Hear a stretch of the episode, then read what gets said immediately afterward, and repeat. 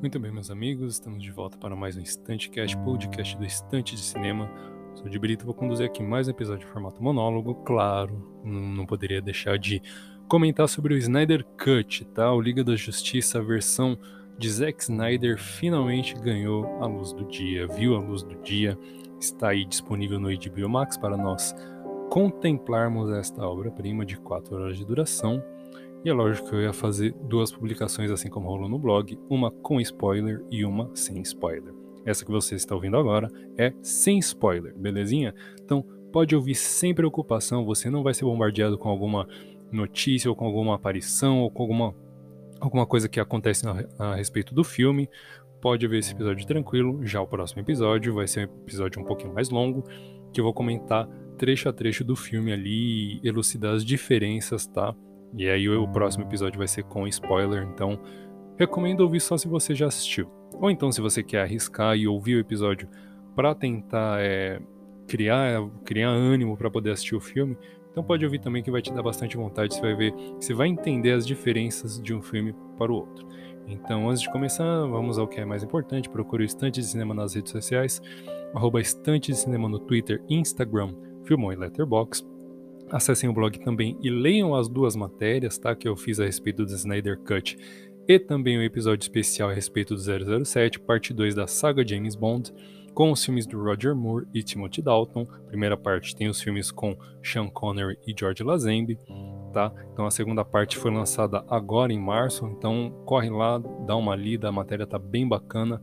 É, comentei a respeito dos sete filmes do George Roger Moore e dos dois filmes com o Timothy Dalton é, sinopse, opinião, tal, um pouquinho de cada filme. Confere lá que está bastante interessante. E procura também o Estante de Cinema Podcast no Spotify, Anchor, Google Podcast ou na sua rede de podcast de preferência e Deezer também. Então, sem mais enrolação, vamos ao episódio. Bom, é isso que vocês, isso que vocês que eu comentei com vocês agora. Esse episódio é sem spoilers, tá? Então, o que eu vou comentar a respeito do filme pode soar bastante genérico, né? Que é para não estragar a experiência de ninguém, mas vou tentar aqui criar, né, uma expectativa em você para assistir ao filme. Você que está sem vontade de nenhuma de ver um filme, vai, acho que vai ser mais do mesmo. É, ouve esse episódio, talvez eu te convença do contrário.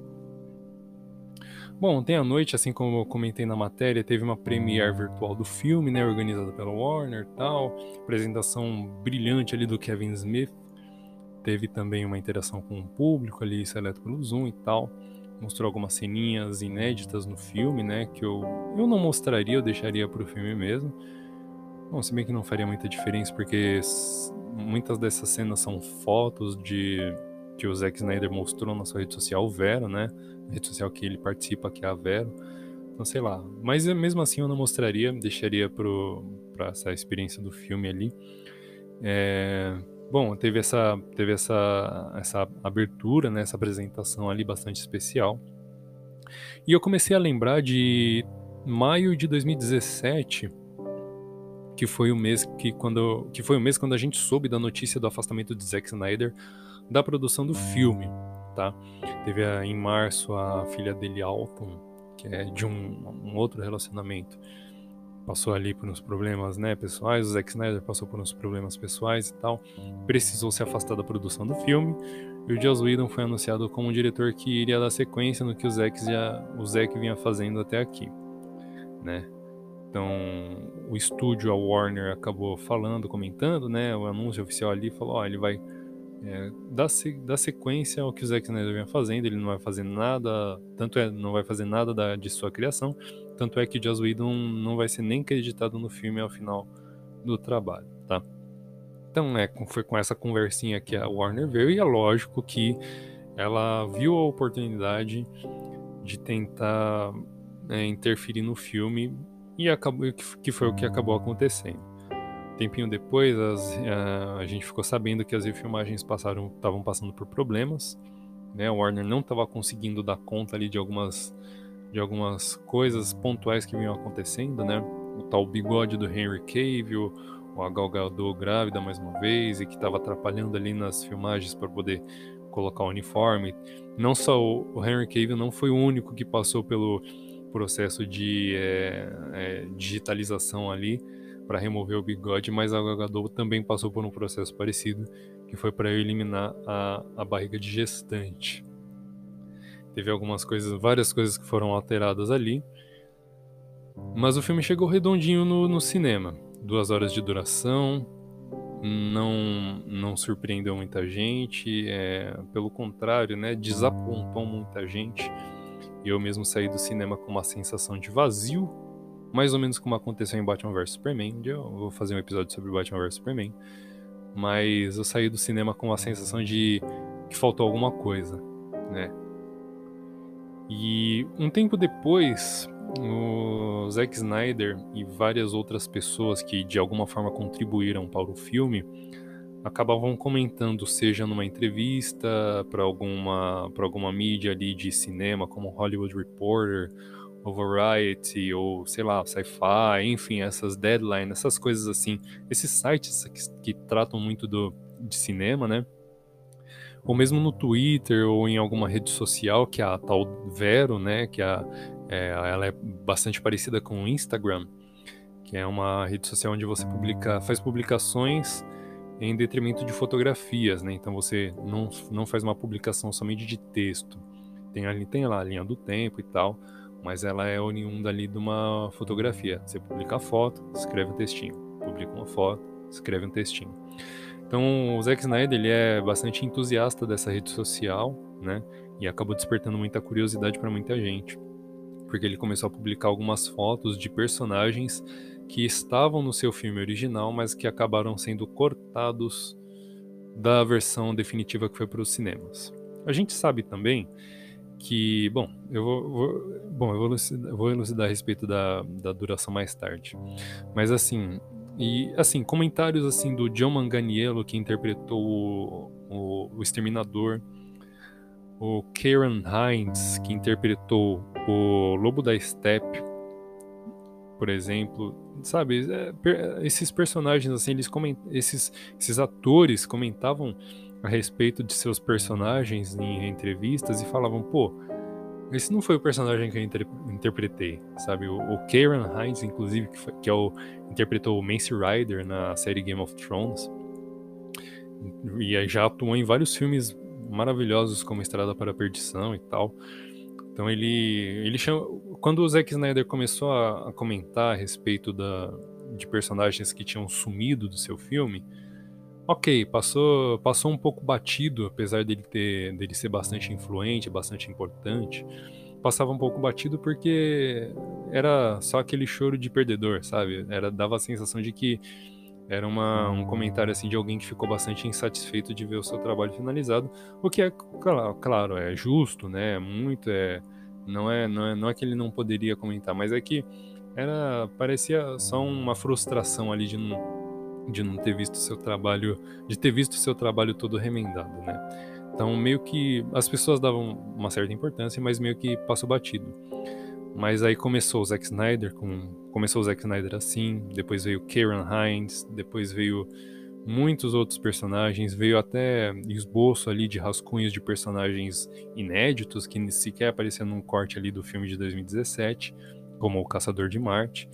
É, o Zack Snyder comentou que nem chegou a, nem tinha, não conseguiu filmar esta cena, né, que era uma aparição ali curtinha, é, mas ele afirma ali que o personagem estaria no filme e tal.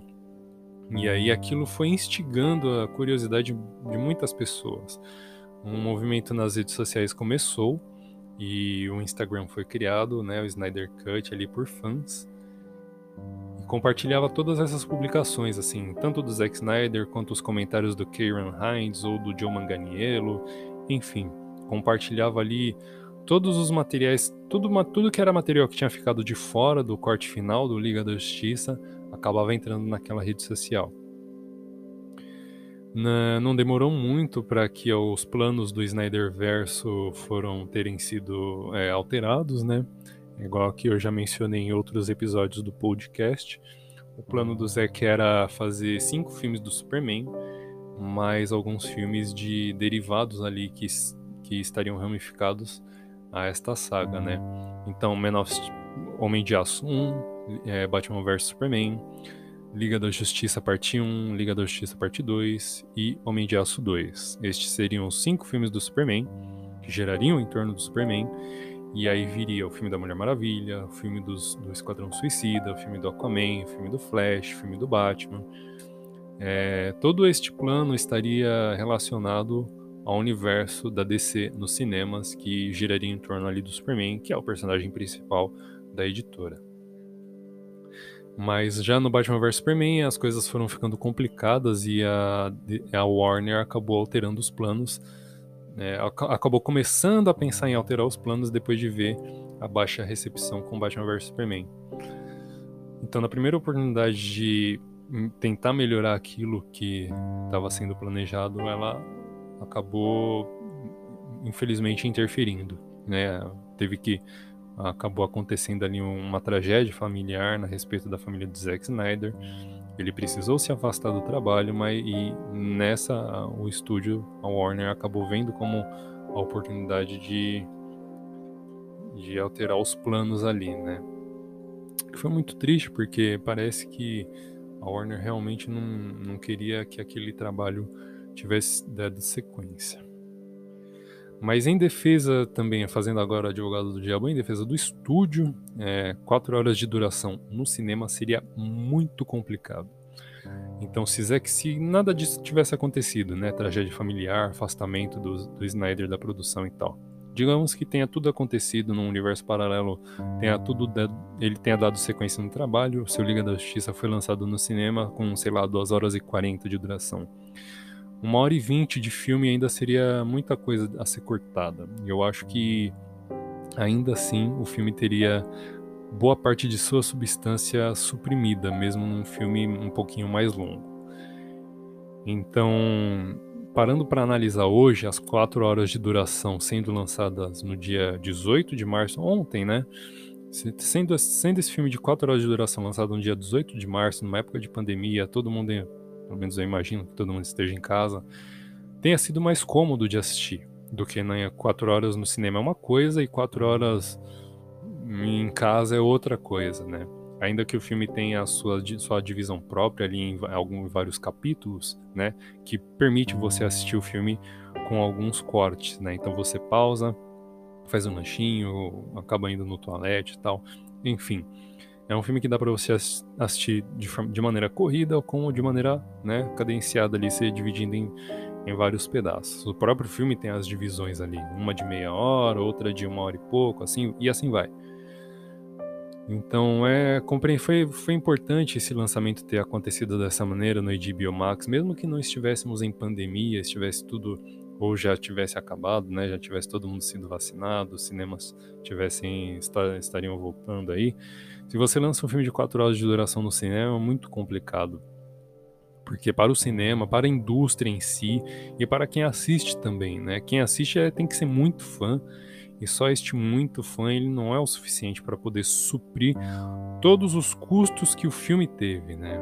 Então é muito complicado assim, é quando a gente fala não só de uma coisa que a gente é muito fã, mas de, mas de algo assim que é pode dar muito trabalho, né, para a indústria, indústria em si. Então a gente tem que pensar por esse lado também. Né? A gente não pode ser ingênuo de achar que um filme de quatro horas de duração ia ser tranquilo no cinema. Não ia, sabe? A gente sabe que não ia. Né? Os filmes hoje com duas horas o pessoal já tá aí quieto. É, Blade Runner, que tem duas horas e quarenta ali de duração, é, já foi uma sessão completamente vazia, uma temática com, da qual o pessoal não se interessa muito, né? Então é muito complicado, mesmo que Liga da Justiça tenha muito mais público que Blade Runner, por exemplo, né? É muito complicado você lançar um filme com, com esse tempo de duração ali. É bastante incômodo, falar a verdade. Mas, né, já, igual eu falei, a Warner já estava insatisfeita com o Zack já desde Batman vs Superman é, eles queriam das coisas, o Zack estava batendo o pé ali firme, forte, mas por conta da sua necessidade acabou acontecendo o lançamento daquele trágico filme de 2017 que, bom, é até difícil de comentar, né? Tem algumas coisas boas, tem algumas coisas boas, mas não é o suficiente para sustentar um filme. É, bom, as diferenças ali que, que acabam fazendo efeito, ela, ela acaba fazendo toda a diferença, porque o filme precisava daquilo. Então, é igual eu comentei. O filme de 4 horas de duração, ele tem material suficiente para poder se sustentar. Então o filme passa assim que sem, sem que você nem perceba, né? E se você apara essas arestas, ao invés é igual eu coloco na matéria, né? Se o Joss Whedon realmente segue o trabalho do Zack Snyder, faz tudo que o Zack Snyder planejou, ao invés de fazer reescrever o filme, fazer refilmagens, é, a Warner ia pedir para ele aparar várias arestas ali e transformar o filme em um filme de duas horas. E, bom, ia ficar um filme sem sentido, igual Batman vs Superman. Então, né, se Joss Whedon realmente segue a risca ali que o Zack Snyder tinha planejado, a Warner ia pedir para ele cortar o filme até ficar um filme de duas horas. E esse filme de duas horas ia ficar completamente esquisito né? Assim como foi Batman vs Superman. A sensação que a gente tinha, né, assistindo Batman vs Superman é que era um filme completamente picotado ali, com vários mini que juntaram e transformaram em um filme com uma ou duas cenas épicas ali. Então foi bastante complicado, né? Eu entendo que o Joss Whedon, eu, apesar das críticas, né, o, apesar do trabalho do, do Joss Whedon não ter sido satisfatório, é compreensível o que ele fez, né? Então, tirando a parte ali toda todos os problemas que ele que tiveram ali no set e tal, mas é compreensível ele ter reescrito o filme e feito essas refilmagens. Porque se ele só corta o que o, o Zack Snyder fez, ia ficar um filme sem sentido. Então precisou ele precisou reescrever e refilmar várias cenas para poder ter um começo, meio e fim dentro daquela, daquela, daquela proposta de duas horas. Né? Então, se ele vai além disso, ia, se ele não faz isso, ia ficar completamente diferente. O filme já foi bastante criticado tendo feito esta, estas mudanças pontuais, então imagina se não tivesse sido feito, né? Ia ser um negócio completamente insano e bizarro. Então, assim, antes de assistir o Liga da Justiça, o corte do Zack Snyder, assista ao que foi lançado em 2017 primeiro, que é duas horinhas, passa bem rápido, né? Um filme bastante, bastante, sabe, bastante legal ali na, na, do, na medida do possível. É, então assista ele o, o, filme de 2017 antes, é, e no, talvez não na mesma tacada, mas logo em seguida assista ao corte do Zack Snyder para você entender as mudanças e entender a genialidade que o Zack Snyder estava tentando colocar no seu filme. Vai ser muito mais compreensível e esta compreensão é importante porque você vai perceber que não foi à toa, né? Não é só que nem algumas pessoas falam na internet, ah, é um, filmaram, é um filme de quatro horas só para ver o Superman com roupa preta. Não é só isso, é muito mais, é muito mais além. Garanto para vocês. Então vocês vão adorar. Bom, o episódio de hoje está chegando ao fim. O próximo é um episódio com spoilers, tá? Vou comentar trecho a trecho ali do filme. Então só ouça se você realmente já tiver assistido ao filme. Né? Recomendo ali você assistir primeiro, porque é um filme bem interessante, bem bacana. Espero que vocês gostem. Obrigado pela companhia virtual até aqui. Procure Estante nas redes sociais, arroba Estante de Cinema no Twitter, Instagram, Filmou Letterbox. Acessem o blog com as duas matérias, uma com spoiler e uma sem spoiler, estantedecinema.blogspot.com. Procure o Estante de Cinema Podcast na sua rede de podcast preferência, Spotify, Google Podcast, Anchor, Deezer, enfim, na sua rede de podcast preferência. Obrigado pela companhia virtual mais uma vez e até o próximo.